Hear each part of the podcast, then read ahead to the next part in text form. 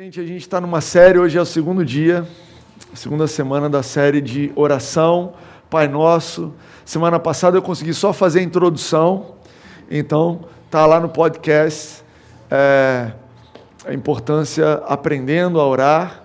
E hoje eu quero continuar. E por que a gente está falando sobre isso?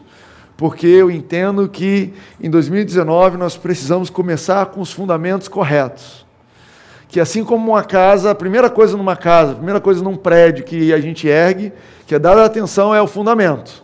Você coloca os fundamentos no lugar certo, os pilares no lugar certo, e se os fundamentos estiverem certos, aquela casa ela vai resistir às oposições que vêm sobre ela. Ainda que depois de um tempo você precisa fazer um ajuste, um detalhe aqui, outro ali. Se o fundamento estiver bem construído, a casa vai subsistir, o prédio vai existir bem. E da mesma forma, eu acredito que o nosso ano precisa começar com os bons fundamentos, com a nossa vida, vida bem fundamentada. E é lógico que enquanto você tiver vida, você vai estar ajustando um detalhe ou outro, você vai estar ajustando uma parede ou outra. Às vezes é, olha, não gostei dessa cor dessa parede, vamos mudar de cinza para verde. Né? Às vezes na nossa vida é assim, olha, eu estava acostumado com essa carreira, mudei de carreira, agora fui para aquele emprego, mas isso é simplesmente uma mudança na parede. O fundamento da nossa vida é o nosso relacionamento com Deus. É nele que nós baseamos a nossa vida, nossa esperança para o amanhã, para esse ano de 2019, para esperar coisas melhores. Eu tenho uma expectativa maravilhosa de um ano de 2019 com é, coisas que eu não imaginava. Eu tenho essa expectativa. Eu acordo de manhã, eu abraço a minha semana com essa expectativa, cheio de esperança. Por quê? Porque eu estou cheio de dinheiro no banco? Não. Porque eu tenho alguma pessoa que me deixou uma herança? Ainda não. Porque eu tenho o bilhete sorteado? Não. Porque Jesus está comigo, Ele vai à minha frente. E Ele quem está cuidando do meu futuro. Gente, eu tenho o melhor planejador de carreira do mundo. Ele está planejando a minha carreira, ele sabe quando a gente vou mudar para cá, para lá, ele sabe a hora de sair, e se uma curva inesperada acontece, eu confio porque ele sabe planejar a minha vida. E eu tenho certeza que esse é o mesmo Deus que você serve. Então, vamos elevar nossa expectativa, vamos colocar nossa expectativa lá em cima e vamos trabalhar nos fundamentos. E um dos fundamentos, a gente começou semana passada falando, é o fundamento da oração. A vida de oração é um fundamento da vida cristã. Se você é um cristão, se você tem um relacionamento com Deus, se você é católico, se você tem Jesus no seu coração, orar é um fundamento para você. É um fundamento. É parte fundamental. Se você não ora, as paredes não subsistem. Você pode vir ao culto, você pode estar aqui, mas você precisa ter o seu tempo de oração particular com Deus. E a gente viu semana passada que os discípulos chegaram para Jesus e falaram: Jesus, nos ensina a orar nos ensina a orar. Porque era algo importante na cultura judaica, era algo que Jesus gastava muito tempo fazendo, e era algo que tinha resultado na vida de Jesus. Quando ele orava por alguém, a coisa acontecia. Eles viam poder na oração, então eles falaram: Cara, Jesus, eu quero orar igual você ora, ensina a gente a orar. E a oração que Jesus ensinou a eles foi a oração do Pai Nosso. Uma oração que nós, protestantes, nós evangélicos aqui na Nova a gente raramente faz. É, eu estava na casa de um amigo que frequenta aqui de vez em quando, que é católico, e ele me sugeriu, falou, cara, eu acho que vocês podiam dar mais espaço para o Pai Nosso. E eu ah, resolvi, eu entendi que o Espírito Santo estava falando através dele, e falei, cara, legal, vamos aprender o Pai Nosso, vamos aprender o que tem de precioso, o que tem de especial no Pai Nosso. Então, essa série é sobre o Pai Nosso. Se você tem algo contra o Pai Nosso, você vai renovar sua mente. Amém? Você vai deixar isso para trás, porque é uma oração bíblica. E nós vivemos segundo a Bíblia. Então, eu trouxe aqui o Pai Nosso para vocês, como eu, que não foram criados orando o Pai Nosso. Então, precisa de cola. Estão orar comigo? Na versão NVI, eu sei que talvez você aprendeu, vosso, vosso, vosso para cá.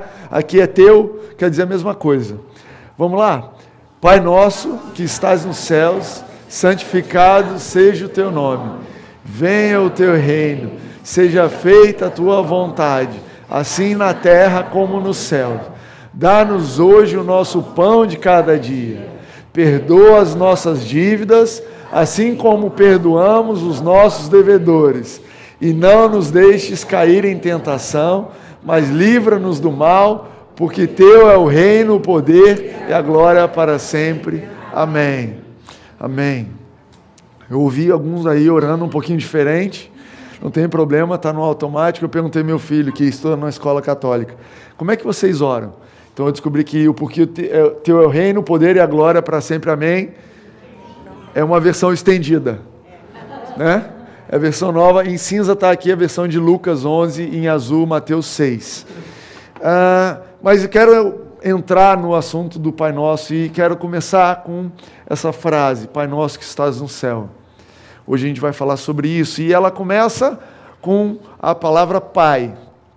Você sabe que quando você está mandando um e-mail para alguém, quando você está mandando uma mensagem para alguém, uma das coisas mais importantes é para quem você está mandando, não é verdade? Você começa o e-mail, vocês sabem o que é e-mail ainda? Todo mundo aqui? Amém? Então você começa o e-mail, a primeira coisa que você preenche é para quem ele vai. Por quê?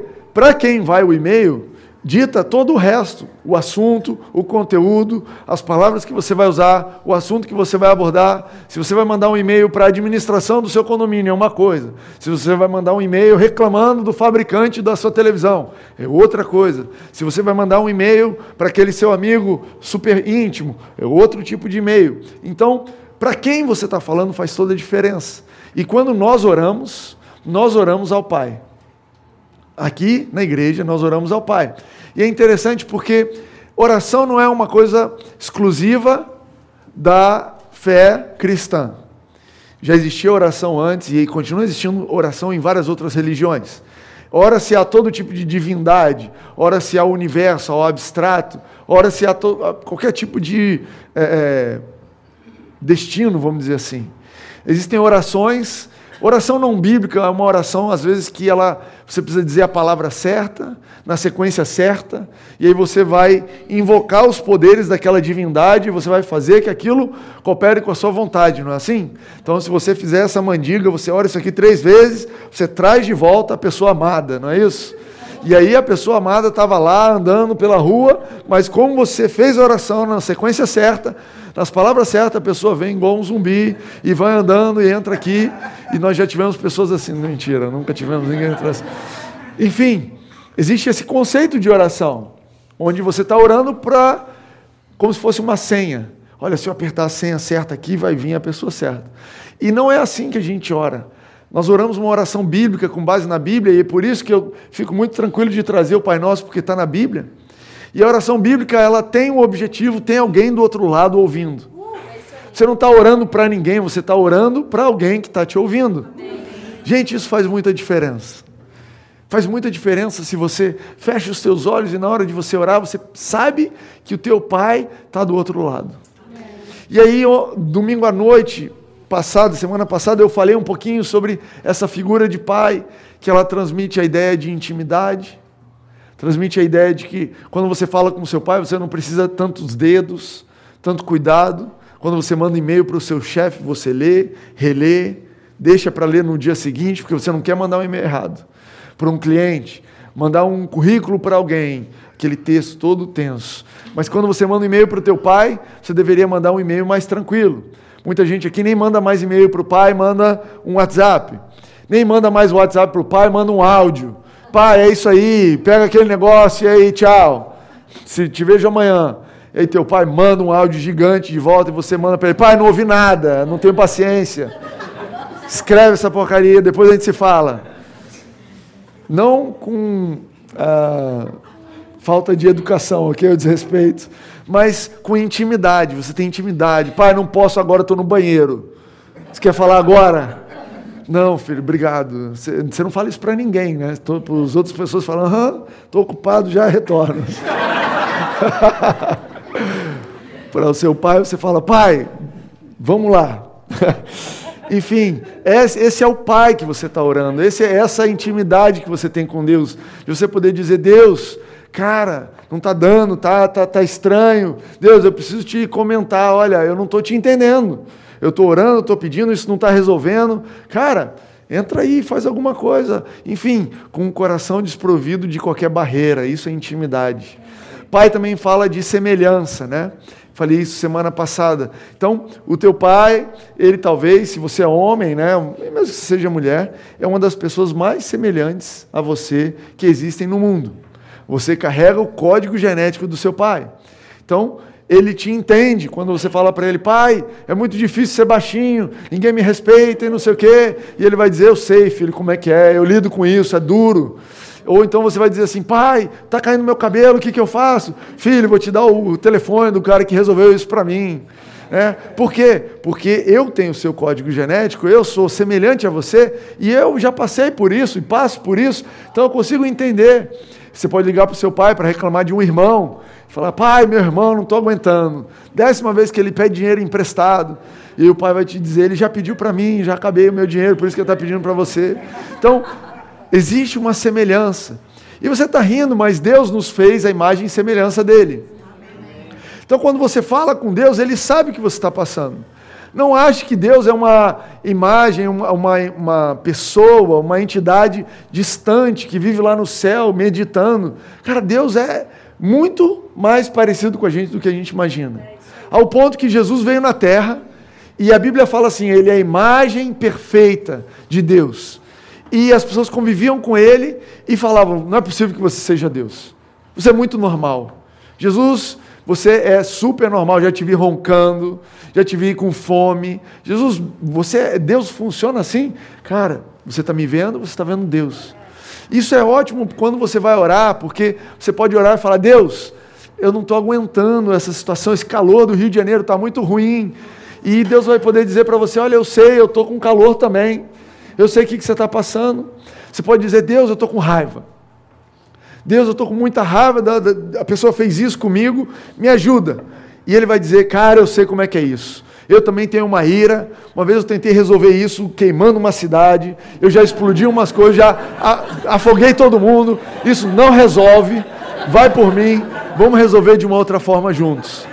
Cara, ele é teu semelhante. Ele sabe o que você passa. É incrível a gente lê essa frase na Bíblia que nós fomos feitos à imagem e semelhança dele e a gente não acredita o quão semelhante a gente é. Sabe, Deus, eu estou apaixonado por essa pessoa, eu estou com saudade dessa pessoa. O que, que eu faço, Deus? Olha, eu também estou com saudade, eu sei o que é ter saudade. Eu sei o que é ter alguém que eu amo que não está perto de mim. Cara, vamos lá, eu vou te ajudar. A gente lida com isso dessa forma, vamos continuar acreditando, espera mais um pouco.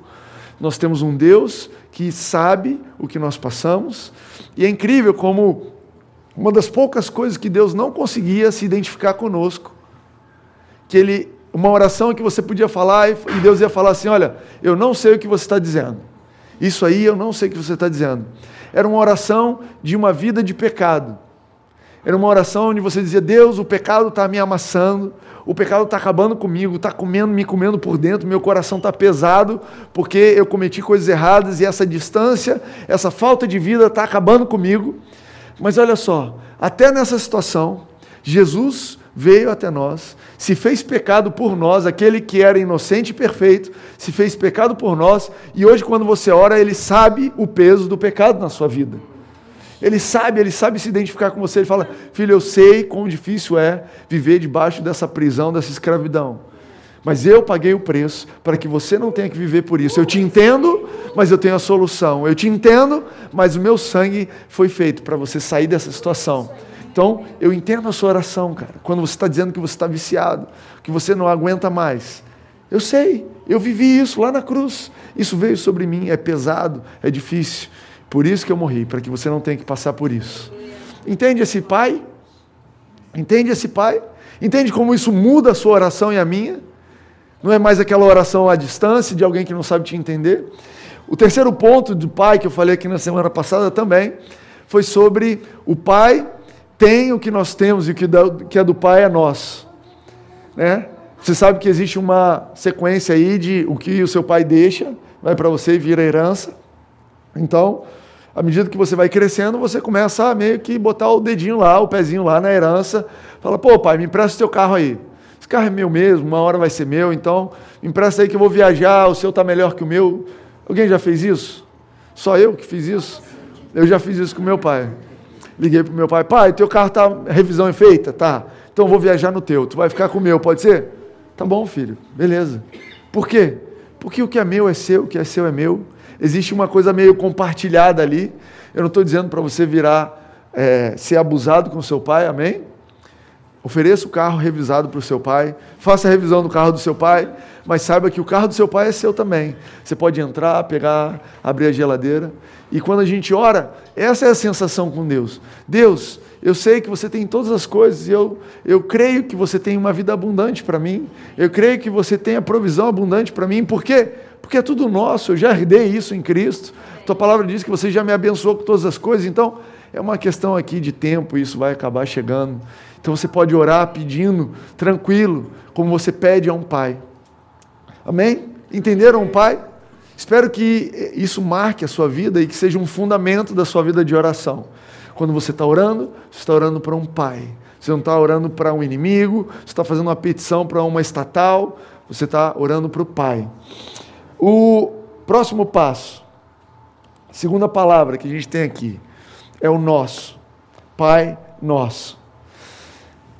E esse conceito de nosso é interessante, porque você vai reparar em toda essa oração do Pai Nosso que quem está orando não sou eu, quem está orando somos nós. Pai nosso, nosso pão de cada dia, nos livra da tentação.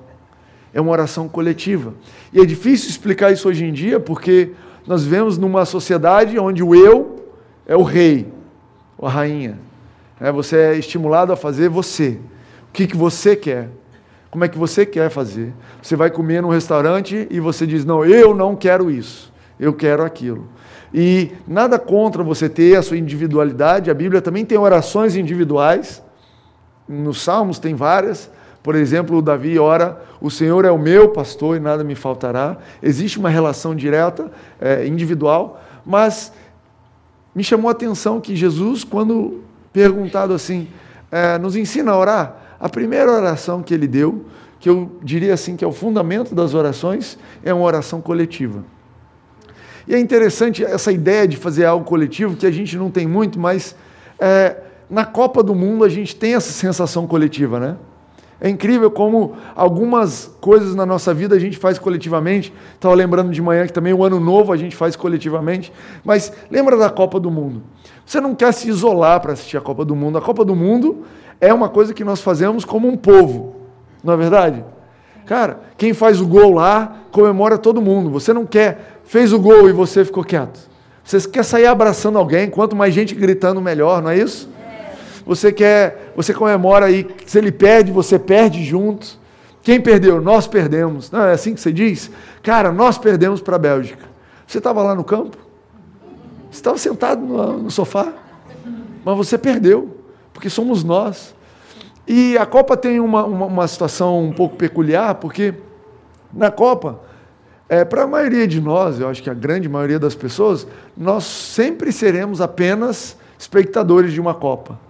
É, são poucas as pessoas que têm o privilégio de estar atuando ali com a bola no pé, fazendo alguma coisa por nós. Mas quando a gente está falando de oração, quando nós estamos orando essa oração coletiva, nós estamos em campo. Nós entramos em campo com todo mundo. Quando você ora coletivamente, você pode atuar e você pode interceder por algo que vai afetar toda a sua nação, toda a sua família, toda a igreja. E eu quero te explicar isso porque eu acredito que não é a primeira oração que vem à sua mente, mas eu quero te ensinar a ter esse fundamento de orar de forma coletiva. Sabe, eu mesmo comecei a me perguntar, pai, eu oro coletivamente ou eu oro mais por mim? E Deus me lembrou que ah, quando eu oro pela minha família, eu consigo orar coletivamente. Quando eu estou orando pela minha família, então eu oro, Pai, nos dá uma casa melhor, ou resolve essa situação aqui, que o nosso vizinho pare de incomodar, ou então cuida da nossa viagem, dá-nos segurança. Eu estou fazendo uma oração coletiva. Eu estou tendo a sensação e a noção de que a minha oração, ela não é por mim apenas, mas ela afeta a vida das pessoas à minha volta. E por que, que é tão fácil orar pela minha família? Ou até é, eu aprendi e tenho aprendido à medida que eu, os anos vão se passando e eu estou à frente dessa igreja, eu tenho aprendido a orar por vocês. É incrível. Eu não conhecia vocês e eu não orava por vocês, mas desde o tempo que eu vim para cá e eu passei a ser o pastor dessa igreja, às vezes me vem uma vontade de orar, Pai, abençoa a nossa igreja, Guarda a nossa igreja, guarda as pessoas que estão vindo, guarda nessa manhã, cada um indo para o trabalho. Pai, abençoa a colheita das nossas sementes, abençoa o tempo que a gente vai passar é, trabalhando, abençoa essa noite, que cada um da igreja possa descansar. E sabe, é algo que eu tenho aprendido a ter porque ah, o meu coração tem sido é, aberto para as necessidades de vocês. E aí eu comecei a reparar que a primeira coisa que a gente faz pelo próximo é abrir o nosso coração. E uma das primeiras coisas que automaticamente acontece é orar por aquela pessoa.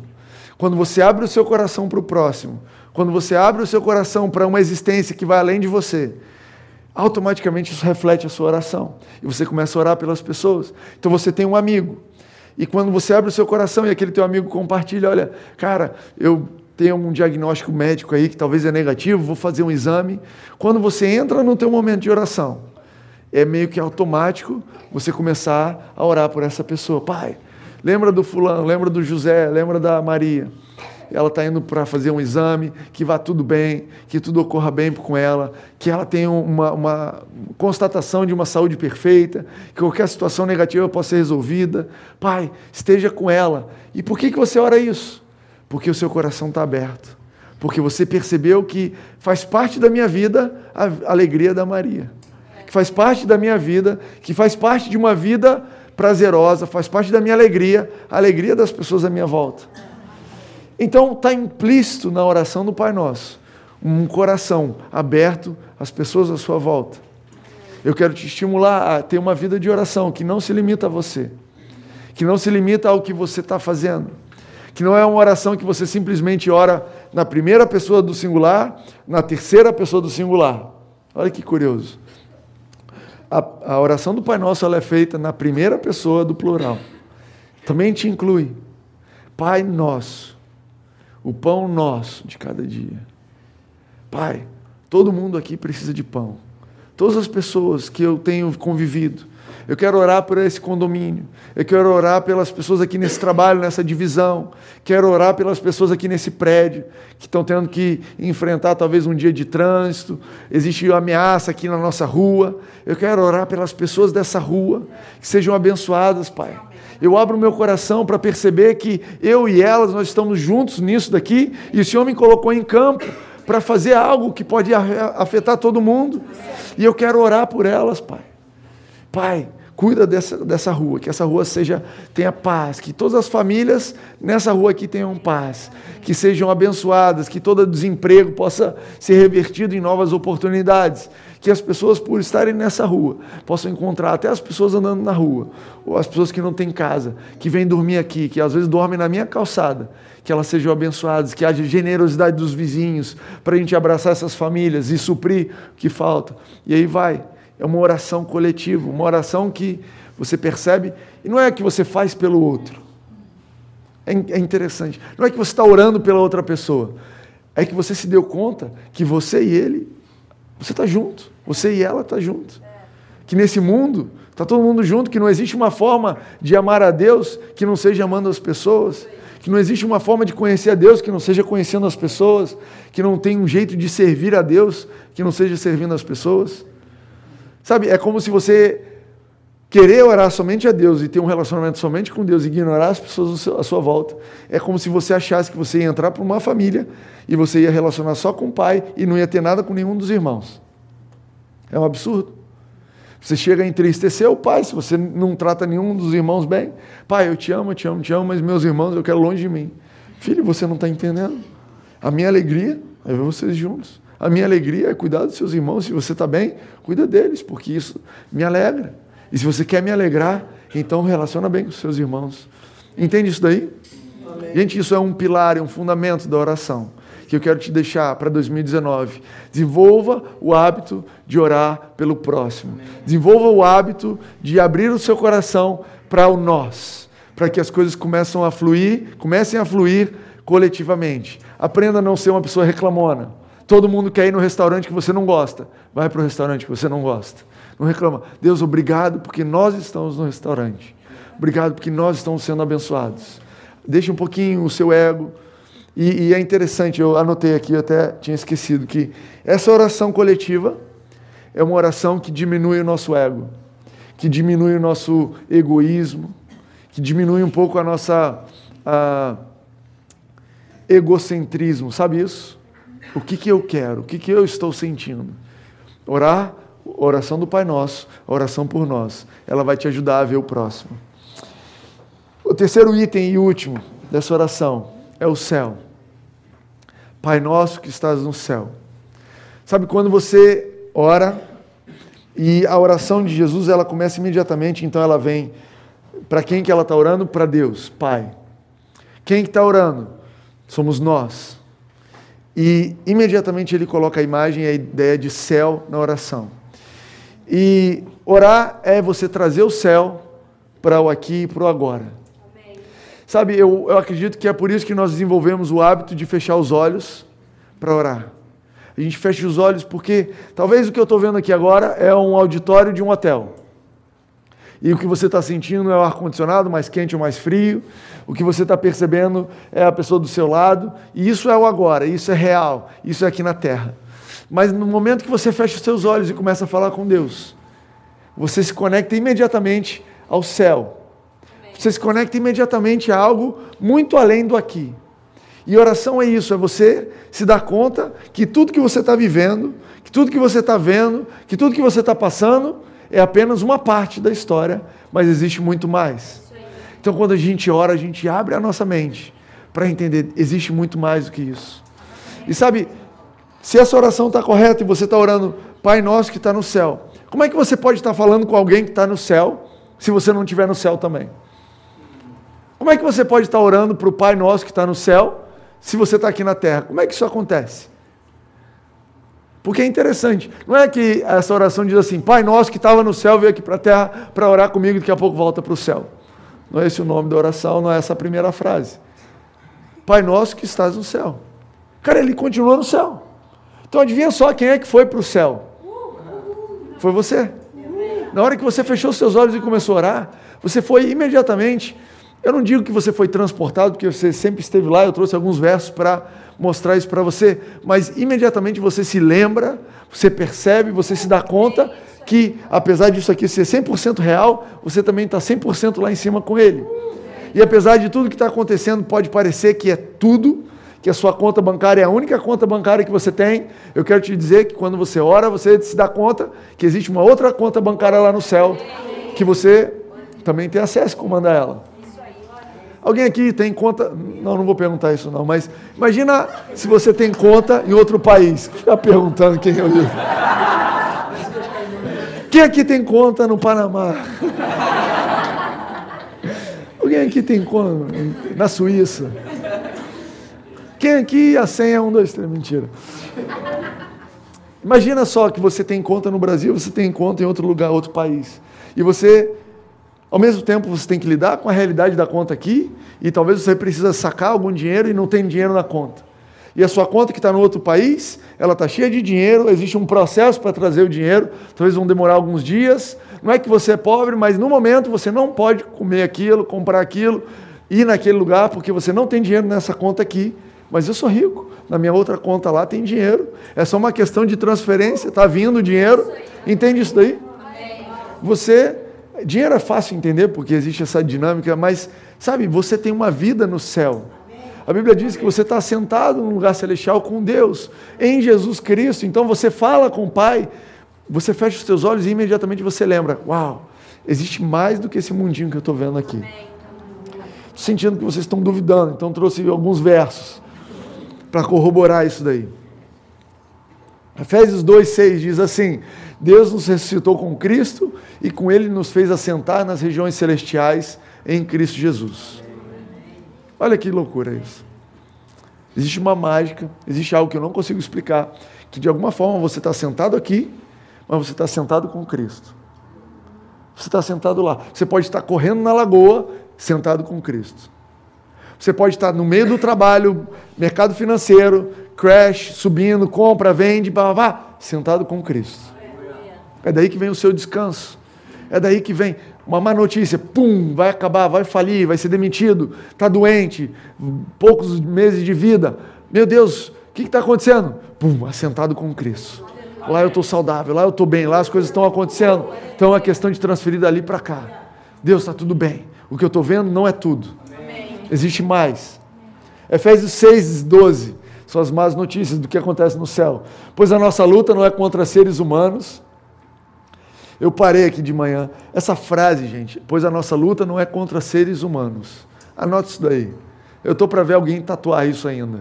As nossas lutas não são contra ser, ser humaninhos. Já ouviram falar dessa expressão? Ser humaninho. Sabe quando aquele ser humaninho te corta no trânsito? Ser humaninho. Aí você lembra, Efésios 6,12 fala que a minha luta não é contra esse ser humaninho aqui, mas contra os poderes e autoridades, contra os dominadores deste mundo de trevas, contra as forças espirituais do mal nas regiões celestiais. Uau!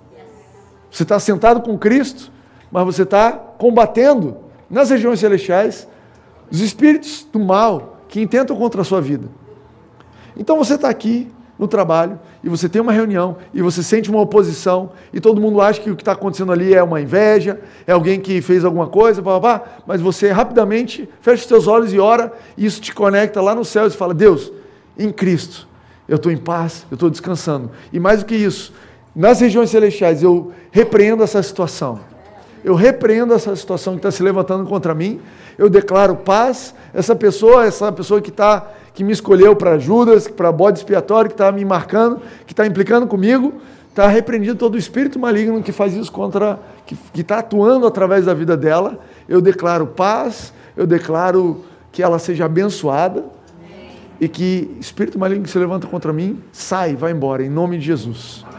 Uou, uou, isso tudo numa oração. Em uma oração, você deixou de ser uma pessoa que está sentada numa mesa de reunião para ser alguém que está lá no céu, que está combatendo algo que está afetando aquela pessoa.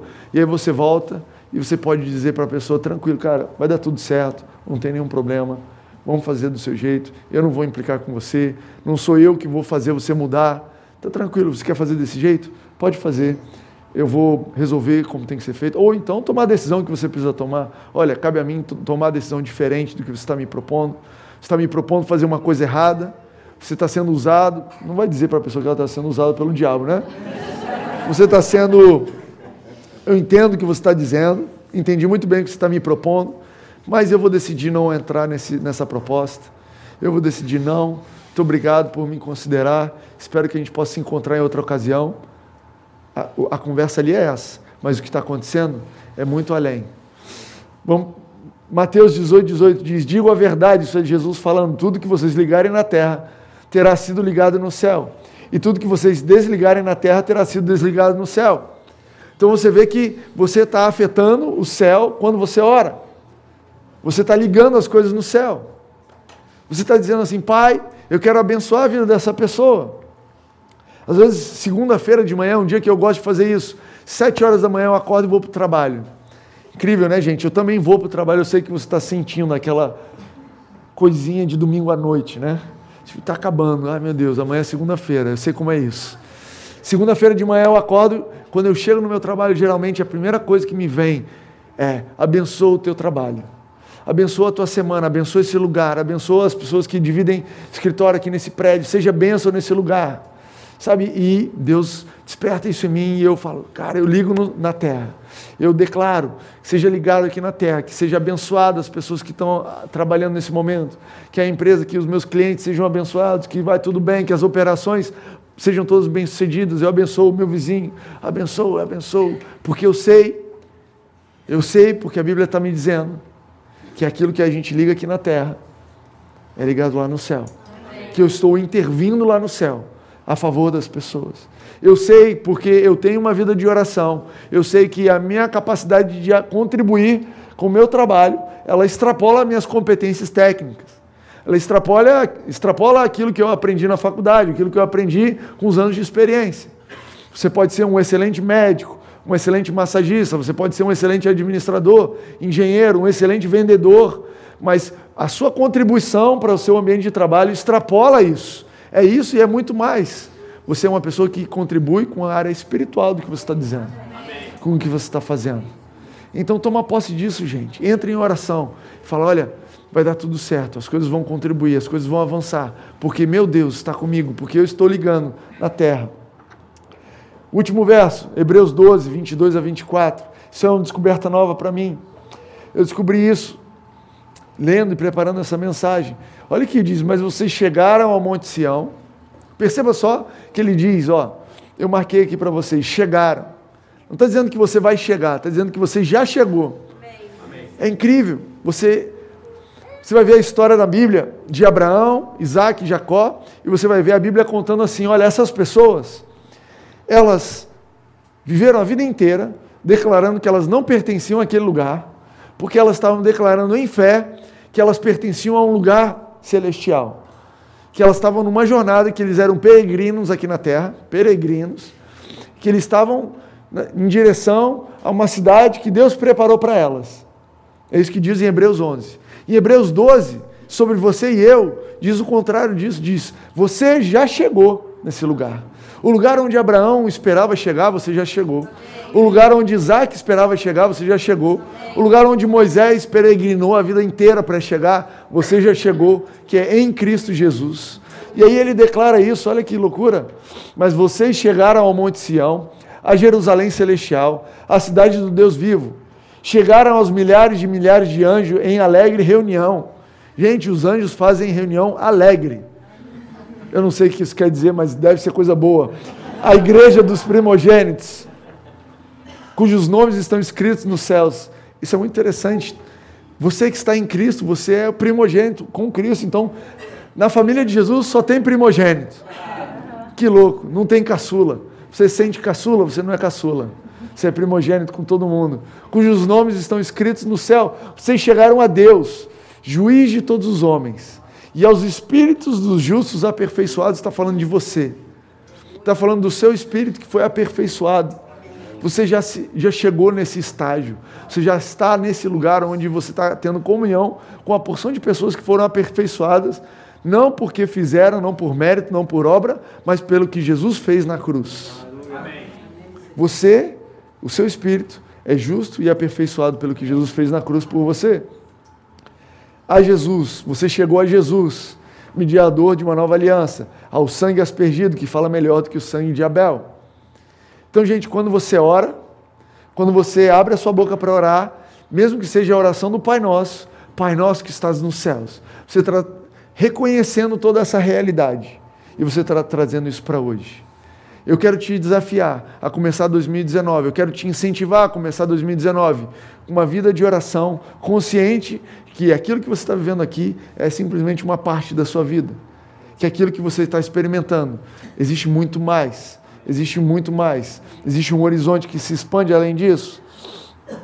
Eu anotei aqui, em 2019, tire a sua cabeça do buraco e olhe para o alto. Amém. Consegue imaginar isso? Aquela avestruz do desenho animado, quando dá tudo errado, enfia a cabeça num buraco. Ai meu Deus, o que, que vai acontecer? Eu não quero nem ver. Você tem essa reação? Às vezes eu, eu confesso que às vezes eu tenho essa reação. Meu Deus, está vindo, está vindo tudo. Ai, winter's coming, né? Eles estão vindo, todos eles estão vindo. Ai, meu Deus.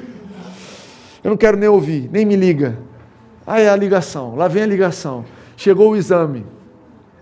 Se, Duda, se você quiser vir, tem um amigo que ele estava é, me contando a história é, de ele, ele fez muita bagunça e é, eu não sei se ele era cristão, se ele tinha se desviado, eu não quero comentar sobre isso, mas basicamente ele estava com medo de estar com AIDS, e aí foi fazer um exame de sangue.